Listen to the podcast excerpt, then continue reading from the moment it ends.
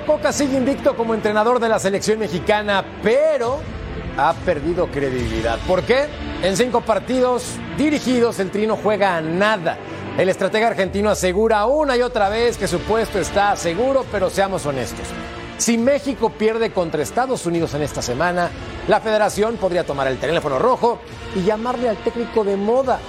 Mis sinceros deseos son que Coca siga, que el Tri gane y sobre todo que trascienda, pero esta película ya la vi y el final no es feliz. Bienvenidos, soy Jorge Carlos Mercader y es hora de punto final. Creemos que estamos por el buen camino y ahora vendrán los de Europa que tienen otra jerarquía, que tienen otro recorrido, que tienen a lo mejor más partidos en la selección y esperamos que lo hagan de la mejor manera como lo vienen haciendo los demás. Creo que este clásico se vive a full y queremos ganar siempre, queremos eh, ponernos por encima de, lo- de los rivales siempre. En el fútbol no se puede asegurar nada, se puede achicar el margen de error, no hay nada más que hacer. Eh, y lo achicamos teniendo las cosas claras, diciéndolo, diciendo lo que vamos a hacer dentro de la cancha. Yo veo crecimiento, yo veo compromiso, yo veo que vienen jugadores eh, que a lo mejor algunos no habían jugado o habían jugado muy poco y entran y se adaptan a la idea, al equipo, al sistema y lo hacen bien. La idea que estamos tratando de transmitir también es que ser competitivos y no nos gusta perder. Esta noche en punto final, el tri completo para enfrentar a Estados Unidos en esta semana. ¿Qué es lo que más le preocupa a Diego Coca? Capítulo 21 de la novela Un águila sin cabeza. Alan Pulido aclara su futuro y también Pep Guardiola y su lugar en la historia del fútbol. Gracias por acompañarnos y bienvenidos a punto final. Hoy en compañía de mi Ru, Ru, Ru, Ru Sobrailovsky. ¿Cómo estás, figura? Bien, Jorgito, un saludo para, para los tres, un saludo para Juanjo en Buenos Aires. Todo bien, todo tranquilo. ¿eh? Expectante más que nada para ver qué pasa con este partido de, de semifinales, que es lo que se viene, se le viene al Tri.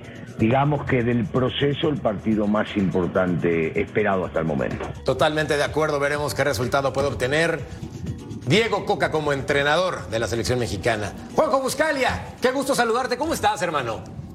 Oh, hola Jorge, querido, abrazo grande para todos, para el ruso, para todos los que están en el piso. Yo me pregunto de dónde salen las versiones que si pierde con Estados Unidos van a levantar el teléfono rojo y van a llamar al, teléfono, al técnico de moda. Después les pregunto quién es el técnico de moda.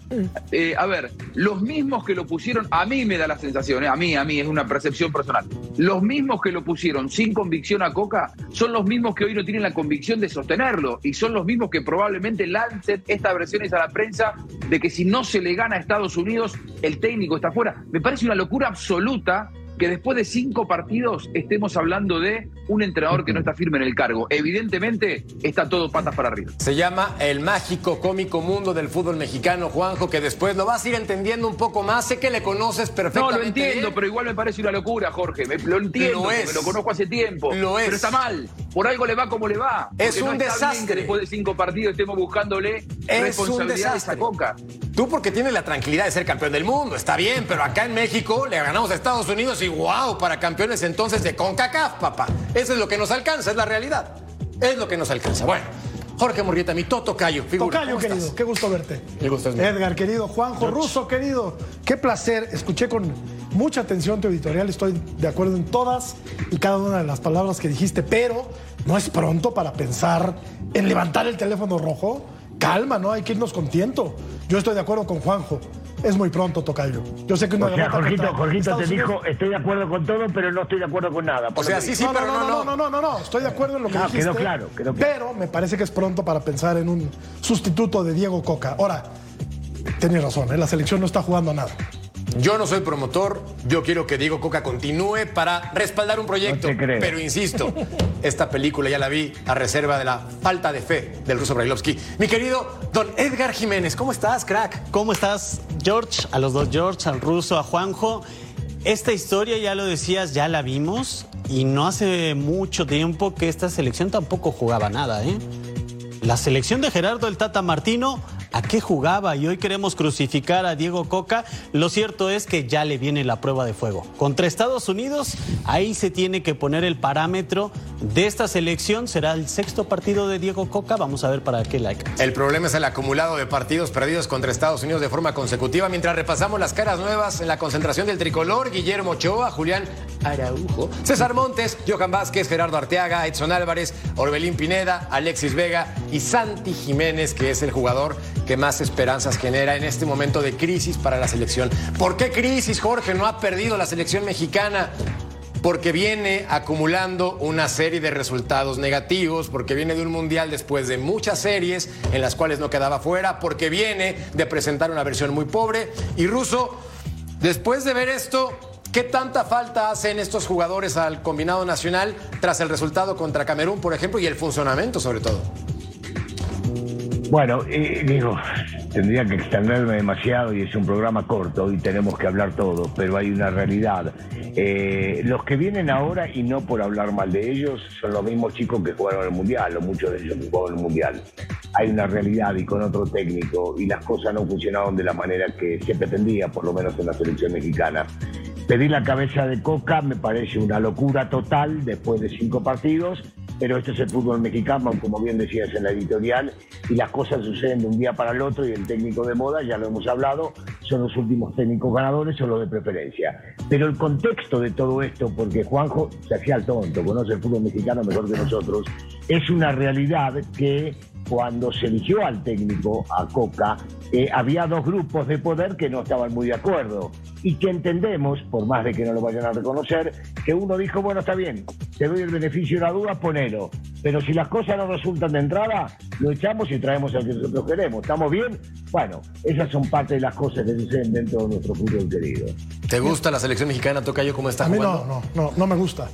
Y la verdad es que no me gustaba el Atlas de, Diego Coca, pero fue bicampeón, entonces no le puedes reprochar al tipo absolutamente nada. Pero creo que una cosa es dirigir un club, ¿no? Al que puedes tener toda la semana, y otra cosa es dirigir a una selección mexicana. Ahora, a mí no me extraña nada, man. Y para decirle, para ahondar un poco en lo que decía eh, Juan, ¿ustedes recuerdan el proceso para ir al Mundial de Francia en 1998? Sí. Dora Milutinovic dejó calificada a la selección mexicana de fútbol. Le hicieron la camita lo grillaron y terminaron quitándolo. Y el técnico que dirigió a México en Francia fue Manuel Lapuente. Entonces, Juanjo, que no te extrañe, aquí puede pasar cualquier cosa, así como puede permanecer Diego Coca, aún a pesar de las formas que a nadie nos han gustado en este breve proceso aún que no nos extrañe que le corten la cabeza de tajo si es que no viene la victoria contra el equipo de Estados Unidos, sobre todo por los antecedentes recientes de México contra los equipos del norte, Canadá y, Estados Unidos particularmente. A mí no me extrañaría ¿eh? que lo quitaran, me parecería un error, creo que hay que respetar los procesos, dejar que trabajen los técnicos, pero lo pueden quitar en cualquier momento. Así es aquí, Juanjo, así es aquí.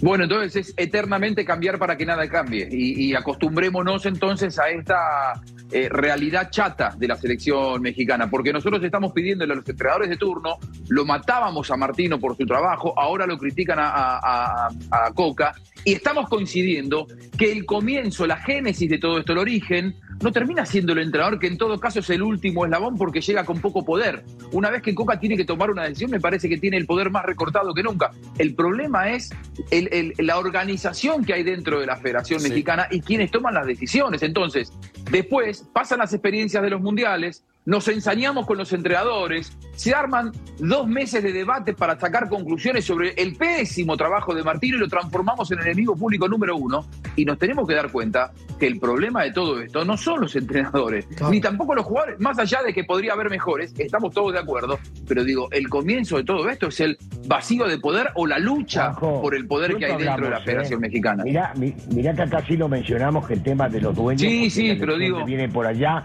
el tema es que las cosas se siguen haciendo al revés, se sigue cambiando y nunca se logra nada. Bueno, te insisto en lo mismo. En este caso, el director deportivo, Duilio Davino, llega después del técnico. ¿Cómo se explica esto si quiere hacer bien las cosas? Es una locura total. Entendemos que lo que puede llegar a suceder es lo que acaba de decir Jorge en la editorial, lo que acaba de reforzar Jorgito, posteriormente a la editorial y lo que dijo Edgar, por eso estamos de acuerdo, ¿entendés? Las cosas siguen sucediendo de la misma manera. Entonces no podemos pensar o esperanzarnos que esto va a cambiar para bien cuando se siguen cometiendo errores parecidos a los de hace cuatro años, a los de hace ocho, a los de hace 16 y van a seguir sucediendo. Y por eso Coca declara como declara, porque yo lo escucho declarar a Coca y es un tipo que está pisando huevos, que no está seguro, que tiene miedo Ah. de que cualquiera de sus declaraciones sea mal interpretada por el grupo antagónico. Entonces, ¿sabes cómo declara? Como un político, no como un entrenador con convicciones. Ah. Y cuando vos tenés miedo del entorno en el que estás, y estás frito, no podés tomar decisiones, en definitiva no tenés poder, y termina pasando esto, que a tu quinto Juanjo. partido ya te están diciendo, si no ganás te vas. Perdóname Hay que que- te interrumpa y voy a la cuestión futbolística. En la cuestión futbolística, perdón muchachos que sigue insistiendo en esto. También yo pregunto, ¿quién preparó esto de jugar dos amistosos previo al partido más importante que se juega Coca contra Estados Unidos con futbolistas que no van a ir a jugar contra Estados Unidos? Era el momento de agarrar y preparar algo, tener una idea de lo que se va a hacer después. No, me quedan tres días para hacer esto. ¿Por qué no se tomaron estos partidos en cuenta? Y no me hablen del verso ese de estaban cansados, tenían que descansar, van a estar 30 días metidos. No, al técnico le debe importar este que viene porque es el más importante. Bingo. Así lo tendría que preparar. Y yo me quedo con una declaración del viernes de Diego Coca. Pidió paciencia, pidió tiempo, pero también dijo, yo estoy aprendiendo a ser seleccionador nacional. ¿Lo trajiste a aprender? Es que ahí te va un detalle Ahí importante. no contratas a un entrenador para aprender. Ahí te va un detalle importante en su sinceridad, porque si está aprendiendo con selección mexicana, no es ningún secreto que no ha dirigido a ningún combinado nacional. En su sinceridad se equivoca porque en el tricolor debería estar primero la palabra proyecto ante cualquier Claro. situación. Pero como no existe proyecto, van parchando lo que ocurre con base en el billete que genera el Sí, pero la tricolor. culpa no la tiene Coca. Por eso, yo estoy contigo. No, no, no, no, no. Déjame no, rematar, no, Russo. no nos vayamos con no, no, no, no, no, no, no, con el técnico, Estoy ¿estamos de contigo. No, a eso voy. Nada más para rematar el punto. Estoy contigo. Yo a lo que voy es, no es culpa de Coca. La Claro. culpa es del que lo hace, compadre. Y en esta situación es la Federación Mexicana. Ojalá, por eso insisto, lo digo de corazón, que a Coca le vaya bien, porque si le va bien a él, le va bien a la, a la Y Federación. antes de la federación, los dueños, ¿no? Porque ya lo decía el ruso, el director deportivo llega después y el nuevo presidente de la Federación Mexicana de Fútbol también Porque lo llega después. ¿no? Claro. Es un compendio, es un manual. Aquí, han, sí, aquí sí. han escrito un manual de cómo hacer las cosas al revés y mal. Es como si de verdad lo disfrutaran, porque ah, habrá que venderlo, ¿no? Es, es el mundo al revés, es, es, es- es completamente ilógico, es irreal. A mí eh, le encuentro cierto, eh, cierto picor al fútbol mexicano. Es, es tan folclórico que, que me gusta, me divierte, me entretiene, pero si nos vamos a, a- lo más elemental, todo está hecho eh, completamente al revés. Ahora, decías también, Tocayo, que si quitan a Coca, ponen al de moda. ¿Quién es el de moda? ¿Ortiz? Es ¿Quién es el de moda? ¿El técnico ¿Quién es campeón? sencillo? ¿Quién Siboldi acaba de ser campeón? campeón. Siboldi es el de ¡Claro! moda. ¿Tú- ¿Siboldi está capacitado Lo para dijo el dirigir ruso. a la selección mexicana? Esa es otra situación muy diferente. Ortiz también está de moda, ¿no? Es otra lo, situación. porque lo contrató el Monterrey. Almada, Almada- Herrera. Almada estuvo de Pero- moda. pero fíjate Ya no sé qué tan de moda esté. de todo esto y acaba de terminar la Copa del Mundo de los chicos, ¿no? La Argentina, que Juanjo estuvo muy cerca. Dos países, dos países, entre el primero y el tercero, que no tienen más de 3 millones y medio de habitantes, uno campeón y el otro tercero histórico. Imagínate, y México ni se presentó. ¿Y esto por qué? Porque no hay futbolistas de capacidad. Sí los hay, sí los hay. Otra vez viniendo desde arriba y mal manejadas las cosas. 120 Lo que millones o es que 130 millones de mexicanos y no puedes montar una selección digna en una categoría inferior para ir a representar a tu llega. Es increíble. A mí me, eso me sigue pareciendo eh, una, una locura. Alguna vez la Volpe me dijo, eh, 130 millones de habitantes y no puedes sacar un lateral derecho. Te dan ganas de pegarte un tiro en el pie. Es verdad. Sa- ¿Saben lo que pasa? Que yo veo que las decisiones que se toman en la Federación Mexicana no son pensando en fútbol, sino que son pensando en negocio. Y eso está claro que todos estamos de acuerdo, porque es la única manera de justificar estos dos amistosos con otra base de jugadores contra Guatemala y contra los suplentes de Camerún, que terminó en un papelón, Sí. empatándose sobre, sobre la hora. Y Coca no tiene las agallas suficientes. Por eso digo que Coca se tiene que poner de una vez por todas el buzo de técnico y, sacarte, y sacarse el traje de político. Él que se siente sin respaldo no tiene las agallas para plantarse y decir, no, no me pongas estos amistosos moleros porque yo tengo que preparar hacer, el partido no. por los puntos que es contra Pero, Estados Juanjo, Unidos. no- no y por eso te ponen a Coca y no te ponen a un entrenador de quilates, No. porque un entrenador de... ¿Vos No. pensás que Bielsa hubiera aceptado esta locura? No. No, te lo no, acepta. pero para, para. para Tampoco minutos, Martino te voy a dejar lo en claro, hizo. Te voy a dejar en claro. Estuvo, estuvo Manuel Lafuente, un tipo con clase. Estuvo La Volpe, estuvo Mejía Barón, estuvo el técnico anterior, que bien, eh, o sea, lo conocemos que es Martino. Ahora este no es culpa de los técnicos. No. Los partidos están organizados. Hay Estamos una empresa que está contratada. Entonces, por más de que tengan quilates y quilates y lo que vos quieras, no hay manera que se suspendan esos partidos. Pueden no aceptar venir. Año a dirigir. 2000. Una, una vez que entraron, Ah. no les queda otra que aguantar. Sí. Y, y en todo caso ya juega con tu, 2012. con, con tu plantel lo más parecido posible a los juegos que realmente importan, Porque muchos de los futbolistas que jugaron contra Camerún pues no van a volver a ponerse la camiseta de la selección. Es que, Y los que ver. el otro amistoso que ya hasta se me olvidó contra quién fue, contra Guatemala. Guatemala. No van mira, a volver Guatemala. a ponerse la camiseta. Pero ahí te un detalle importante y este es para ti, Juanjo, nada más para... Está muy bien. Déjame soñar. Eres un soñador, empedernido, y me parece perfecto, pero un una cosa es soñar y otra cosa es ser realista, y por eso quiero ir con Juanjo para preguntarte específicamente, hermano, cómo trabaja la federación de una selección campeona del mundo, porque entonces podemos modelar las cosas positivas de un fútbol que siempre se ha mantenido estando luchando arriba, más allá de resultados adversos. La selección argentina pelea arriba casi siempre. ¿Cómo le hacen? Lo sabe el ruso mucho mejor que yo. El entrenador es el que tiene el poder. Cuando no pasaba eso, Bielsa se fue como se fue diciendo me quedé sin energías porque se le querían meter en su trabajo. Anda a meterle a Scaloni previo a una semifinal contra Brasil, eh, el paralelo Argentina-Brasil, México-Estados Unidos, un partido molero con otra base de jugadores contra Camerún y contra Guatemala. No te va. Y, y si no, el tipo te renuncia. Cuando las decisiones pasan por personas que piensan en números, en empresarios y no, y no piensan en fútbol, las cosas se hacen mal. Una vez, hablando con eh, en el living de la casa de Carlos Bianchi, año 2012, diciembre del 2012, yo estaba preparando para Fox Deportes un documental sobre Copa Libertadores y estaba grabando una entrevista sobre lo que había significado para él haber ganado tantas Copas Libertadores, con Vélez y con Boca. Y entonces a él, tiempito atrás, creo que después del Mundial del 2000, le- habían ofrecido la selección de México. Y me contó, fuera de cámara, obviamente en confianza, ¿por qué no agarró la selección mexicana? Yo le digo, Carlos, te habían ofrecido mucha plata. Me dice, sí, pero me ofrecieron tanta plata como compromiso para jugar amistosos que no tenían ningún sentido. Por eso decidí no agarrar. Digo, el entrenador que llega a agarrar a la selección mexicana muchas Sabe. veces termina vendiéndole el alma al diablo, ¿no? Y cuando llegan a ese puesto, saben que tienen que acceder o acceder. Edgar. Y a- así es la historia, ya lo decíamos, Gerardo Tata Martino, con todo el prestigio, fue técnico del Barcelona, tuvo que aceptar porque pareciera que nada más es, le pasan la hoja, hay que firmar, sí acepto, soy técnico de la selección nacional, con todo ese paquete, ¿eh? porque los amistosos en Estados Unidos ya están vendidos, quieras o no tienes que cumplir, ya sea con Claro. una selección B, C o D, pero los tienes que jugar. Ojo que que ayer en San Diego no se llenó el estadio, ¿eh? No, ayer en San Diego no se llenó el 80%, estadio. ¿eh? La gente tampoco, por eso, Pero ojo, no- la gente tampoco es que te compra cualquier cosa. Pero no me No, crees, no, Ruso, está que están, vendido, que están pero está matando a las. No me creía, Ruso, que de están matando a la gallina de los huevos de oro. Sí. Se van a tardar, No, no se van van a tardar, pero nunca. son tan perseverantes, como te decía la otra vez, que lo van a lograr. Ahí porque va. son Yo de de verdad, con perseveran él, y eh. perseveran. Lo van a lograr. En, e- ¿No? en este caso, y, van a seguir, y van a seguir jugando partidos, y van a seguir habiendo amistosos, y, y no dudo que Martino es un técnico de prestigio. A ver, no, no, no solamente lo he hecho en el Barcelona, yo me voy mucho más allá, lo que hizo en la selección de Paraguay, cuidado, Sí. eh. Nadie daba un centavo por la selección de Paraguay hasta donde lo llevó en el Mundial de, de Sudáfrica.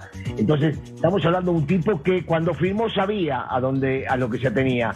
Posiblemente no pensó que era tan grave y tan drástico todo que después se dio cuenta, estando adentro, que si le hubiesen dicho toda la verdad o si él se hubiese dado cuenta, no hubiese firmado por ello.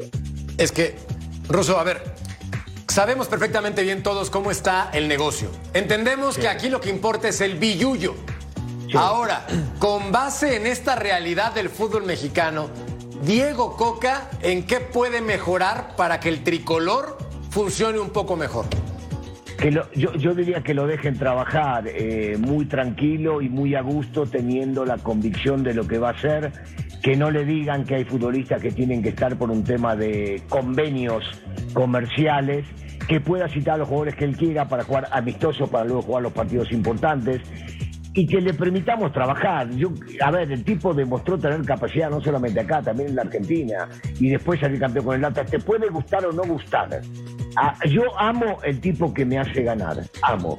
Y yo creo que la gente del Atlas lo ama porque salieron campeones con él dos veces, no una. Entonces, si a mí, selección mexicana, yo quiero que sea campeón argentina, ya lo saben, pero selección mexicana, el tipo este, hoy llamado Diego Coca, me lleva a salir campeón, jugando, como decía Jorgito, que no le gusta feo, bueno, para mí es lindo si me saca campeón. Muy lindo, te diría, maravilloso sería.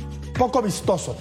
Para no llamarle feo, importa. ruso. Poco vistoso. Sacame campeón. El fin sacame justifica campeón, los medios en este caso, claro. Estoy de acuerdo contigo. Ganar, ganar, ganar, el resultado por encima de las formas, estoy completamente de acuerdo. nos gusta no Solo nos que gusta, hay a quienes sí nos llena más la pupila, Sí. el buen juego, ¿no? El trato bonito. No, bueno, ya, la ya, pelota, pero eso es maravilloso cuestión de gustos, ¿no? neutral.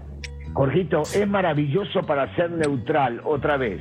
Cuando juega la selección de un país, por lo general, todos nos ponemos la camiseta de nuestro país.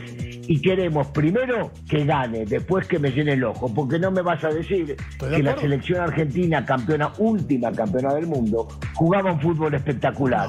era y práctico. todos los argentinos que sobre todo yo, que decíamos que muchos de estos chicos habían fracasado durante 20 años, salimos a festejar porque salieron campeones. Sí. Entonces lo primero que nos importaba era levantar la copa, que los chicos levanten la copa para que nosotros festejemos. Entonces dejemos de lado el tema de la pipuila y lo que lindo que pueden llegar a jugar.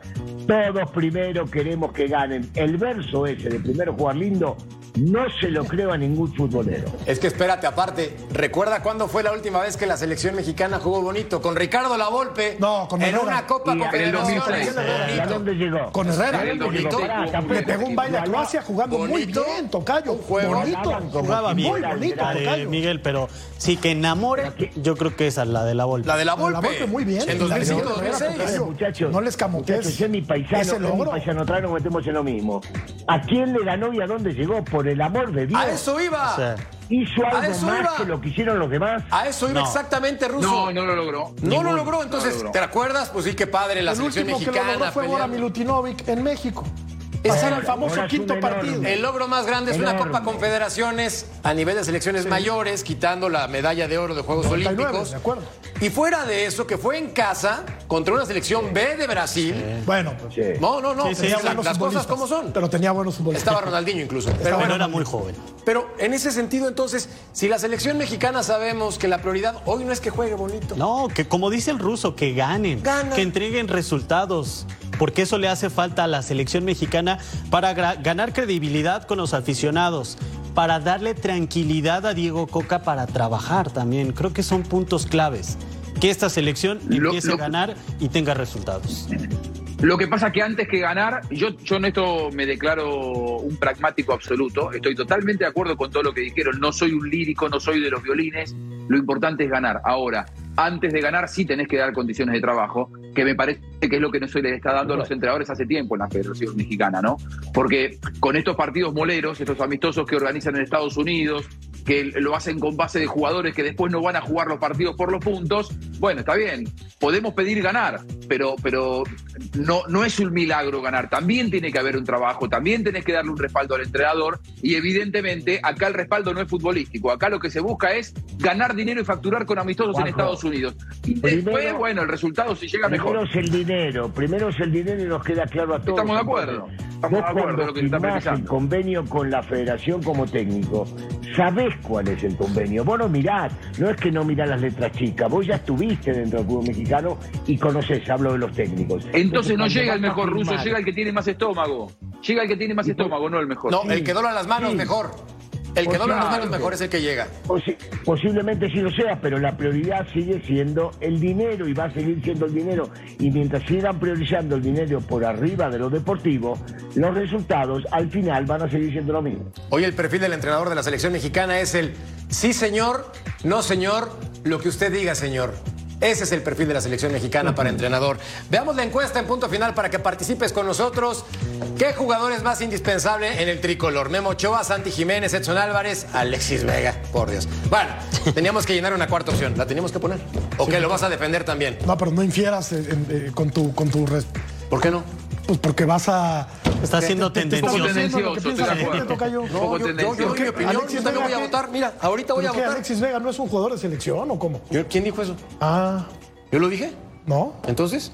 Puede ser indispensable para la selección. ¿Hay otro como él? Ajá, ¿yo, ¿yo qué dije? ¿Hay otro como él? Sí, hay muchos como él. Dijiste Alexis Vega. mm, Hay muchos. En el nivel de hoy de Ah, o sea, ¿ya vas a Vega, condicionar sí? ¿Lo vas a lo condicionar? estoy condicionando. ¿Por qué? Porque no estoy de acuerdo.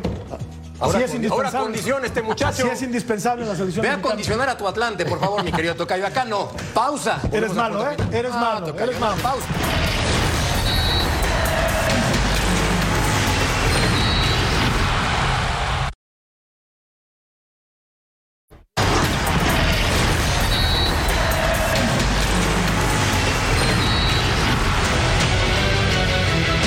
21 de la novela del águila sin cabeza en el nido de Cuapa. Suenan y suenan los nombres de posibles refuerzos azulcremas. La llegada de Kevin Álvarez está encaminada. Y ahora suena en la otra lateral Omar Campos desde Torreón. Para el ataque, Julián Quiñoles, como ese anhelo águila de varios torneos atrás, hoy está más latente que nunca. La directiva está dispuesta a desembolsar los 6.5 millones de dólares que piden los rojinegros, que podrían por fin permitir la salida de su goleador. seguramente despertará el interés de varios clubes, no solo en México, sino en el extranjero también. Y habrá que analizar la oferta, que sea buena para el jugador, que sea buena para el club. En el tema del entrenador, sin novedad este fin de semana. Lo de Robert Moreno está estancado. Baños y compañía no toman una decisión.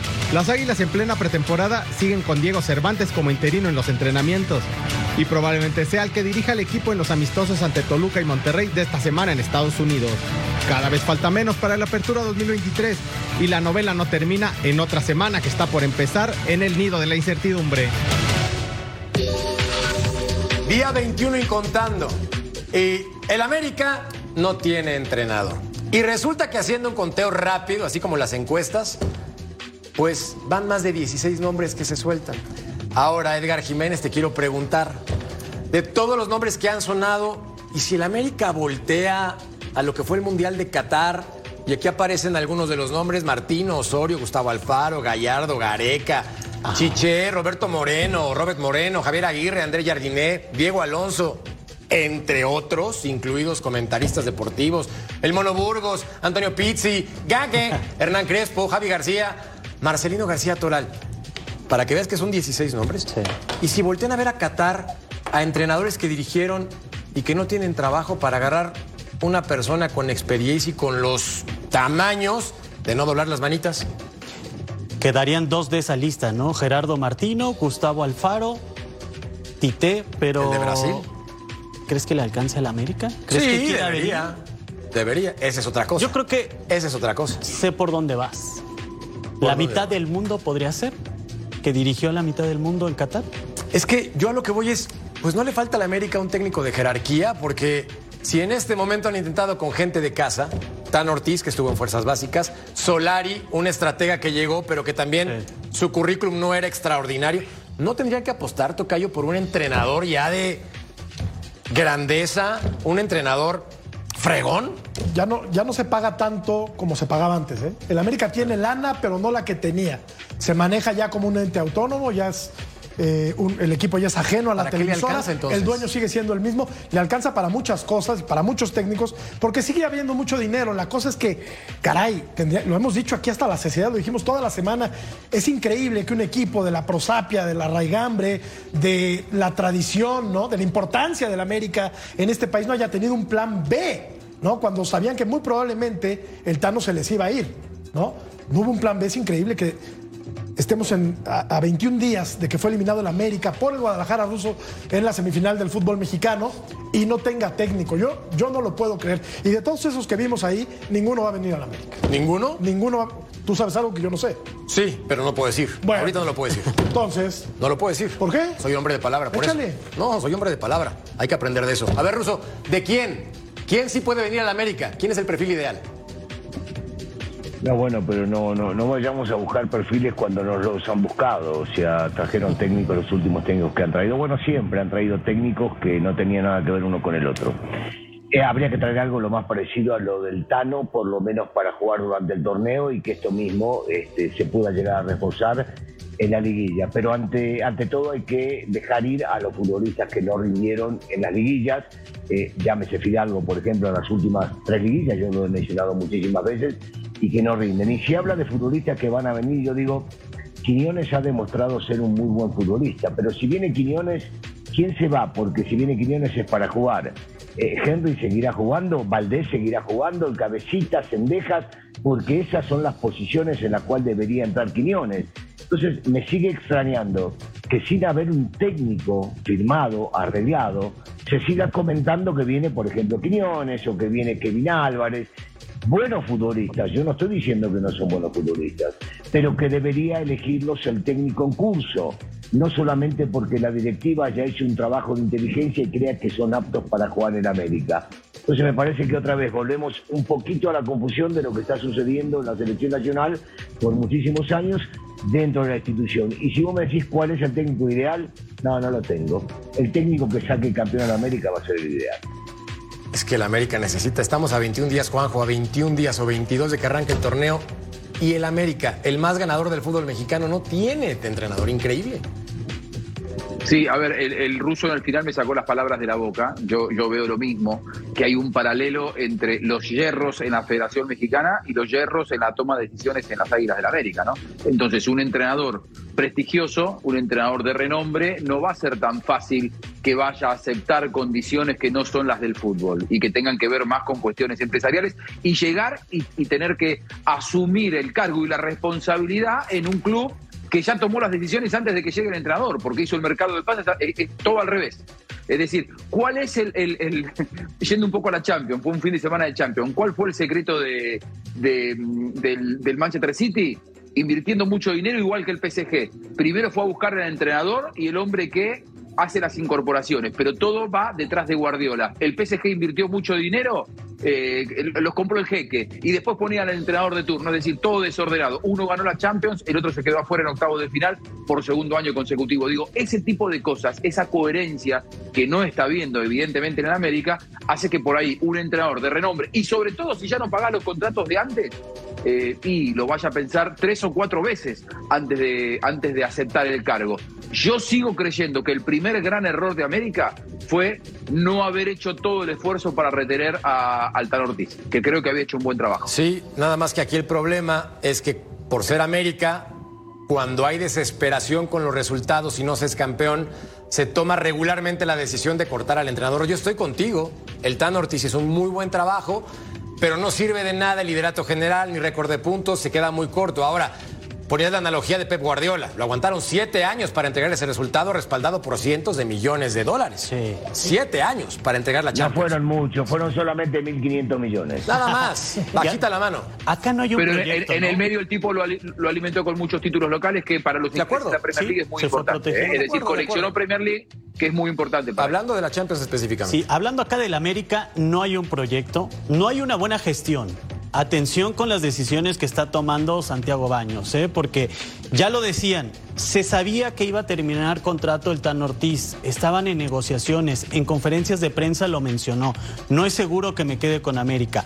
Lo sorprende sí porque termina el partido y él presenta su renuncia, él les dice, les da las gracias, pero deberías de tener un plan B. Y ya están pensando en refuerzos y si llega un nuevo técnico y no le convence Kevin Álvarez, ¿qué vas a hacer? Ahí se te van a ir todos los millones. ¿Es Santiago Baños el responsable, Tocayo?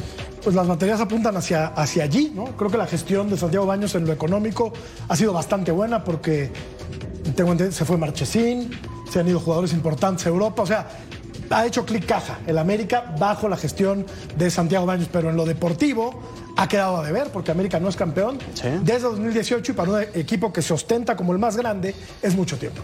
Entonces yo creo que sí, claro que tiene su parte de responsabilidad, como la tienen todos ¿eh? los miembros de eh, la directiva del América. González Iñárritu lleva su parte también, ¿por qué no? E incluso el dueño, ¿no?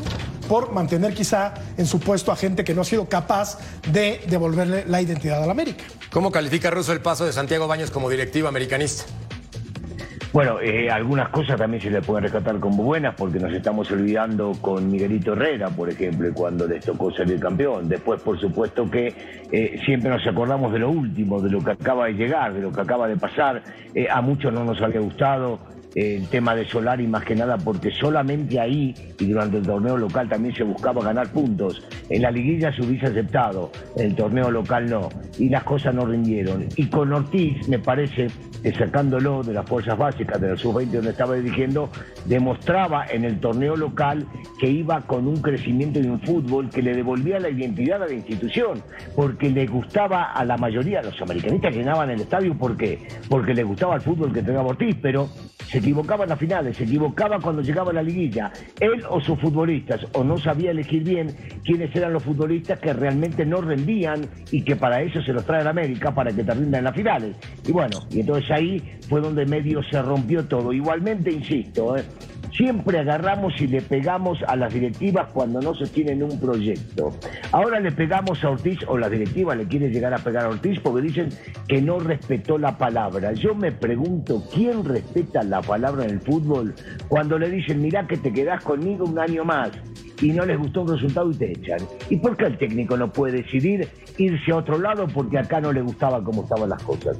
De lo único que estoy seguro es que no fue una decisión de Ortiz cuando terminó perdiendo con este equipito que nos ganó.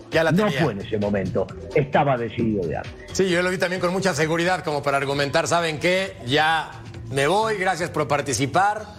Ahora, ¿por qué lo decidió antes? Porque se cansó de la, de la filosofía esta de la América, que es solamente ganar lo que te justifica tu permanencia, o porque tenía algún problema con Santiago Baños. ¿Qué pasó? ¿Por, qué él tenía decidido irse?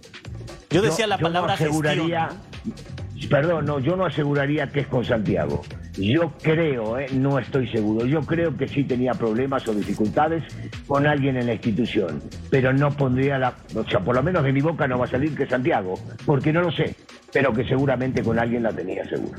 Ahí el trato del directivo me parece que no fue el mejor. ¿eh? Si tú te sientas como directivo y le dices, oye, Tano, tenemos este proyecto a mediano plazo porque tenemos que ser campeón, porque ya nos entregaste resultados, fuimos líderes, estamos siendo protagonistas a lo largo del torneo.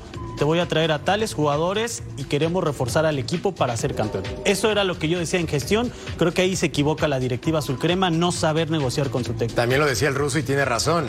Cuando tenía contrato y lo iban a renovar, le dijeron, espérame tantito, vamos viendo, y le alargaron, y le alargaron, y le alargaron. Pues el Tano está en todo su derecho de recibir una oferta más poderosa del Monterrey, que lo consientan, lo hagan sentir importante y decir, señores, fui eliminado, gracias por participar y chao. Momento de una pausa en punto final. Ustedes no le cambien, nosotros volvemos pronto.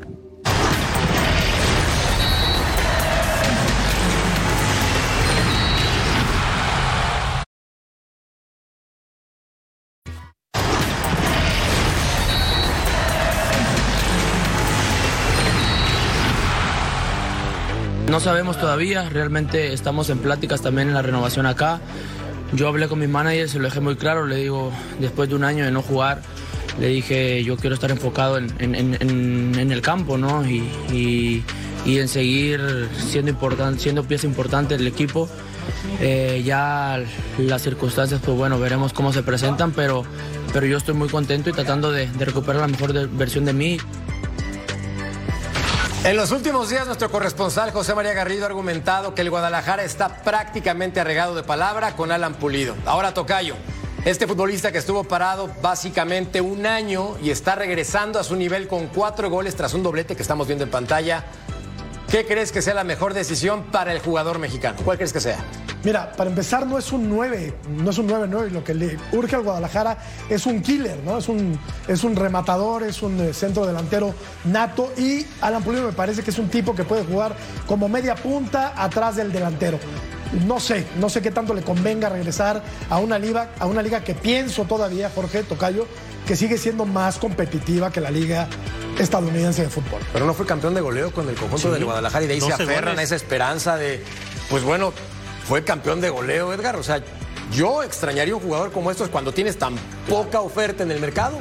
Totalmente, sí lo decía George, es cierto, no es un 9 clavado, no es lo que está buscando las Chivas, pero le aporta dosis de calidad de llegar al rebaño sagrado conoce la institución, ya fue campeón de goleo, está teniendo un buen inicio de temporada, cuatro goles en la MLS y hay que recordar que viene de un año de una lesión muy dura que lo marginó de Qatar 2022, no estaba en planes de la selección, lo cierto es que no estaba en planes, pero quería ganarse un lugar.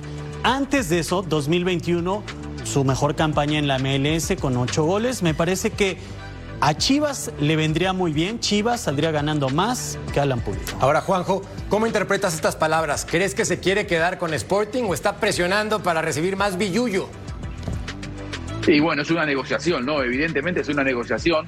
Siempre Pulido le ha, le, ha picado las ganas de volver y tener su revancha en, Chivas de Guadalajara. Nosotros somos seis, éramos seis hermanos cuando yo era chico y no siempre las, eh, el ruso me va a entender, las tartas de jamón y queso eran de jamón, tenían a veces salchichón. Y mi mamá me decía, ¿de qué vamos a comer la, la tarta? gato por liebre, ¿no? Como que te vendían una cosa y en realidad era otra. Ojo, porque a Paunovic no le vendan que le están trayendo un, goleador. Eh, Chivas necesitó tener más gol para tratar de ser campeón en el torneo mexicano. Alan Pulido en la última temporada en la MLS, lo poco que jugó, lo jugó bastante lejos del área. Creo que para respaldar el trabajo de Paunovic y de Hierro, las Águilas deberían ir por Pulido si es buen goleador o, buen jugador, pero además traerle un hombre de área, porque el problema está en el área, no está en la gestación de juego en la Chivas. El conjunto del Guadalajara ruso necesita algo urgente y es un centro delantero, lo pidió Paunovic. ¿Para ti crees que le va a funcionar al Guadalajara en caso de que se decida por la lana? Eh, primero dejar en claro que me, vale, o sea, si va, no va, si juega, si no juega, qué juego le llevan para allá, porque después van a buscar cualquier argumento para defenderlo. Eh, siempre me ha gustado Pulido, me parece que Pulido es un muy buen futbolista y, me deja entrever más que nada en su, en su comentario, cuando le ponen el micrófono y le preguntan y él dice, quiero estar concentrado, le dije a mi manager dentro de la cancha. Me parece que es una responsabilidad a veces del futbolista y no pensar en irse cuando un club le estuvo pagando durante un largo tiempo con una lesión este, su contrato y él debería agradecerlo, en este caso Pulido, quedándose por lo menos un anito más. Me parece. Después las responsabilidades de cada uno y lo que le pueda llegar a importar a cada uno. Pero devolverle al club algo que el club hizo por uno, a veces, a veces, me parece que nos deja bien parados a los futbolistas. Y el contrato termina en diciembre ¿eh? con Kansas City. Ahí es donde está la negociación, si lo renuevan o entra Chivas al quite desde este verano. Es que se podría ir libre. Entonces también Sporting Kansas City tiene, que ponerse las pilas si no quieren que se vaya el futbolista mexicano sin un solo billete. Nosotros vamos a una pausa, volvemos a punto.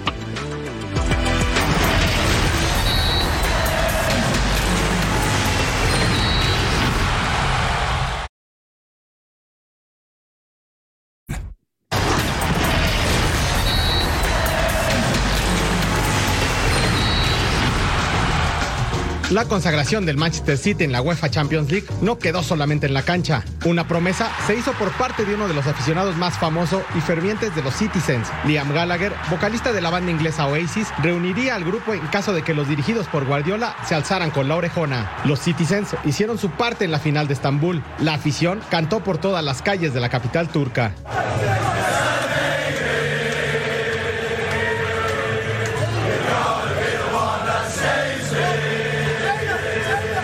El mayor de los Gallagher, Noel, de gira por Estados Unidos, también celebró el título a ritmo de uno de los populares éxitos de la agrupación.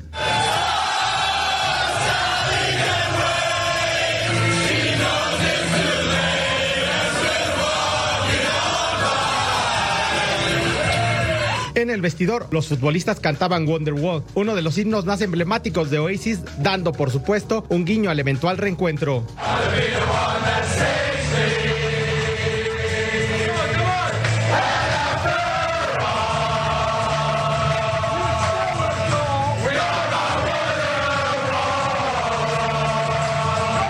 El misterio continúa, pero tanto la afición Sky Blue como los amantes del British Rock esperan que se concrete en breve el anhelado regreso a los escenarios de la mítica banda para rendir tributo al nuevo campeón de Europa. Según nosotros, en punto final, los que revolucionaron, entre comillas, el fútbol, Elenio Herrera, Rinos Michel, César Luis Menotti, Arrigo Sacchi, Johan Cruyff, Marcelo Bielsa y Pep Guardiola. Nombres que suenan muy importantes. Mi conciencia me dice que que falta la Volpe. que por cierto fue citado. está hacia la derecha? Que está citado hacia la derecha. No me voy a enganchar. Que, que fue citado por Her Pep, Sí. un libro de Martín Perarnau. Sí. Ahí estaban Sí. platicando entonces de Ricardo Lavolpe, por cierto. Hablando de, la sal- de cómo salía, ¿no? Sí, pero La para citar en un libro de Pep Guardiola creo que está bastante bien. ¿no? Claro, yo, yo digo que sí. Pero, este, bueno. Juanjo ha vuelto. Ah, mira. Mira, Acá está, acá está. Buenísimo. Es un gran libro, hermano. Es un gran libro. Perfecto. Y ahí hablan. libro. Acá habla mucho de la Volpe. Los- me levanté a buscarlo porque Ah, acá habla mucho de la Volpe. Martín Pernau en charlas imperdibles con Guardiola. Para mí, en ese listado falta el doctor, el más grande, el doctor Carlos Salvador Vilardo. Bien, Otro claro. revolucionario. Coincido, Juanjo. Claro, claro. Coincido, Juanjo. Ahora, hablando, Juanjo, tú que tienes una bataca a tu espalda, y si regresa Oasis después de que se retiraron en 2009, ¿sí te gustaría o cómo estamos en ese rubro musical? Obvio, obvio, por supuesto, sí, sí, me, me encantaría, me encantaría que, que se volvieran a que se volvieran a juntar. Qué lindo sería que eso ocurriera y que el fútbol de alguna vez, de una vez por todas, se meta en, en- en el mundo del rock, ¿no? Y que trascienda, porque además que los dos son fanáticos del Manchester City, sería fabuloso. Ah, alguien que sabe de música. Ahora, ¿no se habrán olvidado en esa lista de mencionar, digo yo, a Sir Alex Ferguson? Sí. Eh, No, bueno. Es el más ganador de la Sí, de historia. la historia. Es el más ganador de la 49 historia. títulos. Pero en tema de fútbol, de revolucionarlo en, en cuanto al fútbol, no sé. eh, Ah, claro, no, no revoluciona nada. El más ganador yo de la dije historia sí. No revoluciona nada. Yo Está dije bien, sí. Un tema de producción, Oye, incluso en la junta de producción ¿Y salió así el tema. técnico brasileño o alemán? ¿Como quién? Mario Lobo Zagalo, no lo sé. ¿No, no tendría que estar incluido en esta lista? Es un gran nombre. Nah, si es brasilero, no. Ok. de tajo. Así como de tajo vamos a un corte, punto final. No tardamos. Vértigo.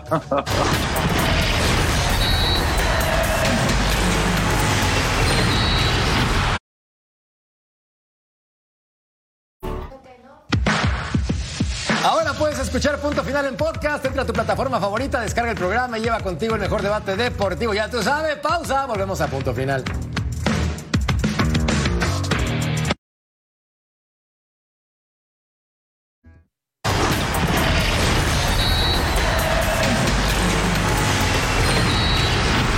La encuesta, ¿qué jugador es más indispensable en la selección mexicana? Pues en este momento Santi Jiménez, lo que me sorprende por encima de Guillermo Ochoa. Eso sí me sorprendió después de lo que ha ocurrido en su carrera. Nos queda un minuto de programa solamente para preguntar, que me digan sí o no. Tocayo, ¿aguanta el proceso Diego Coca hasta el Mundial que No, sigue? no, no. no. Ruso.